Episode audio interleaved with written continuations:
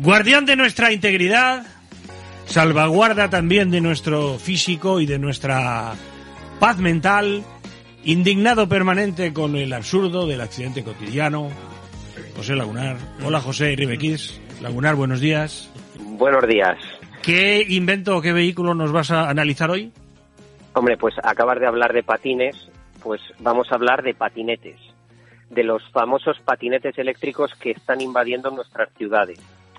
Los más técnicos y los más refinados hablan de vehículo de movilidad personal, pero para que nos entiendan todos, patinetes. ¿Y qué pasa con estos patinetes? Pues que su evolución técnica y su integración en el mercado va muchísimo más rápido que la regulación. Porque ¿sabes de quién depende la regulación? De los políticos. Y claro, pues esto de la regulación pues va a ir con una década o con dos de retraso. Para que os hagáis una idea, la última vez que se modificó más o menos en serio el Reglamento General de Circulación fue en el año 2015. Y alguna de las mejoras que se incorporaron fue que los niños tenían que viajar sí o sí en los asientos traseros. Pero por supuesto de los patinetes no se dijo nada y actualmente tenemos un gran vacío normativo con respecto a estos bichos, a estos elementos de movilidad que tienen una parte buenísima, pero que tienen otra parte que no es tan buena. Y es que están creciendo en las ciudades tanto en número como en uso. ¿Quién no ha tropezado en una gran ciudad con un patinete que estaba aparcado o tirado en medio de la acera? Yo creo que ya todos hemos, hemos tropezado. Alguna de las partes malas no es solo que se aparcan y se tiran en cualquier lado, y es que el 30% de los usuarios de patinete se están bajando del transporte público, del autobús. Pasan de usar el bus, que es uno de los medios de transporte más ecológicos y bueno, y si fueran eléctricos, infinitamente más ecológicos que hay y sobre todo también más seguros, a viajar en un patinete, bueno, pues que a veces, si cumple las normas de circulación, no tiene ningún peligro, pero claro, si va por la acera a 20 kilómetros por hora, realmente representa un peligro para los peatones. Y es que la sociedad piensa que el patinete es un juguete, es algo lúdico y nada más lejos de la realidad. Necesitamos un cambio de paradigma, porque el patinete es un vehículo. Claro, si el patinete le vamos dando velocidad con el pie, no es un vehículo. Pero como tiene motor, es eléctrico, tiene motor y además corre mucho, mucho más de lo que debería y mucho más de lo que pone en sus propias especificaciones técnicas, pues al final es un vehículo y es eh, un elemento de movilidad pasiva. He dicho que el patinete le usa gente que antes iba en bus, pero es que también le usa un porcentaje muy alto de gente que antes iba andando. La gente que en las grandes ciudades se desplazaba caminando, ahora se sube en un patinete. Pasa de tener un medio de movilidad activa y saludable como es caminar a un medio de movilidad pasivo, porque en el patinete, como no sea el dedo que da al gatillo del acelerador, otro ejercicio, desde luego, que no haces. Sí, es decir, nada de atribuir así tan linealmente, decir, bueno, toda esta gente antes iba contaminando y ahora no porque da patinete. No, toda no. Lo primero, toda no. Lo segundo, es gente la del patinete que a menudo no tiene claro cuál es su condición y es híbrida. Su condición es híbrida. Es yo voy en patinete como un vehículo, subo también a las aceras y, por ejemplo, cuando paso por un paso de cebra, cuando debería ir como peatón, voy montado en el patinete. Eso no se puede hacer, ¿no?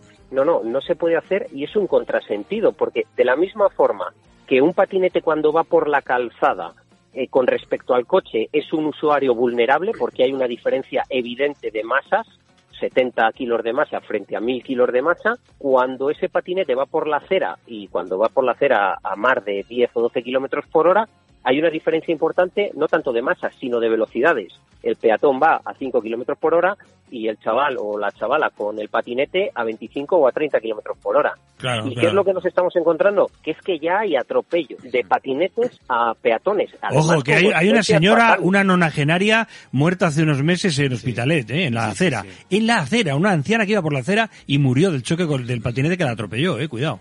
Sí, sí, y profundizando, perdona, en lo que tú decías, eh, José, eh, estaba recordando una noticia que habíamos dado y precisamente, no sé si tú también lo recuerdas, que un juzgado en Vigo, el jugador contencioso número uno, eh, multó a un conductor de esto, de un patinete, por carecer de seguro obligatorio. Es que le, le decía la jueza, en, este juez en, en la sentencia, que eh, el, las, eh, miró las especificaciones del fabricante de este eh, patinete y dice que podía desarrollar más de 25 kilómetros, con lo cual ya eh, kilómetros por hora, quiero decir, entonces pasa a ser la categoría L1B y estamos, dice la sentencia, en presencia de un vehículo que, eh, que es un ciclomotor de, de, dos ruedas, con lo cual exige la contratación de un seguro obligatorio, con lo cual eh, desarrollan eh, muchos de ellos más de 25 kilómetros por hora, ¿eh? Bueno, mucho más de 25 kilómetros por hora. El tema del seguro es importante. Ojalá les hagan poner una pequeña matrícula y les hagan tener un seguro. También es cierto que mucha gente que tiene el seguro de hogar, dentro del seguro de hogar hay una pequeña extensión que te cubre también el patinete o la bici pero realmente lo que se debería es considerarles como vehículos per se y que tengan una matrícula, pues como los ciclomotores cuando ahora como los chavales ya no van en ciclomotor y van en patinete, a lo mejor muchos no se acuerdan, pero yo me acuerdo perfectamente que antes los ciclomotores, todavía sigue habiendo alguno por las ciudades, tenían una matrícula amarilla más pequeñita, y era pues el ciclomotor de 49 centímetros cúbicos. Y si alguien le trucaba y venían los guardias, pues te caía una sanción. Con estos patinetes pasa exactamente lo mismo, lo que pasa es que como no hay regulación, pues la mayoría de las veces quien hace un uso inadecuado de este elemento de movilidad, pues se va de rositas. Y hemos hablado antes del atropello que decía Rafa, pero es que ellos mismos, los mismos usuarios, cuando van haciendo el cabra también se caen y también se hacen daño. De hecho, ayer estuve en un congreso de seguridad vial en el que precisamente presentaban un caso de una persona que yendo solo por la acera se había caído, había tenido un traumatismo realmente severo en la cabeza, ahora vamos al tema del casco, y realmente las consecuencias muy severas porque incluso había perdido el habla. Y dice, bueno, es un patinete que va a 25 a 30, sí, sí, pero es que un castañazo, y perdonadme que emplee la palabra castañazo, a 25 o 30 kilómetros por hora con la cabeza contra un bordillo, pues a veces no es ni siquiera compatible con la vida.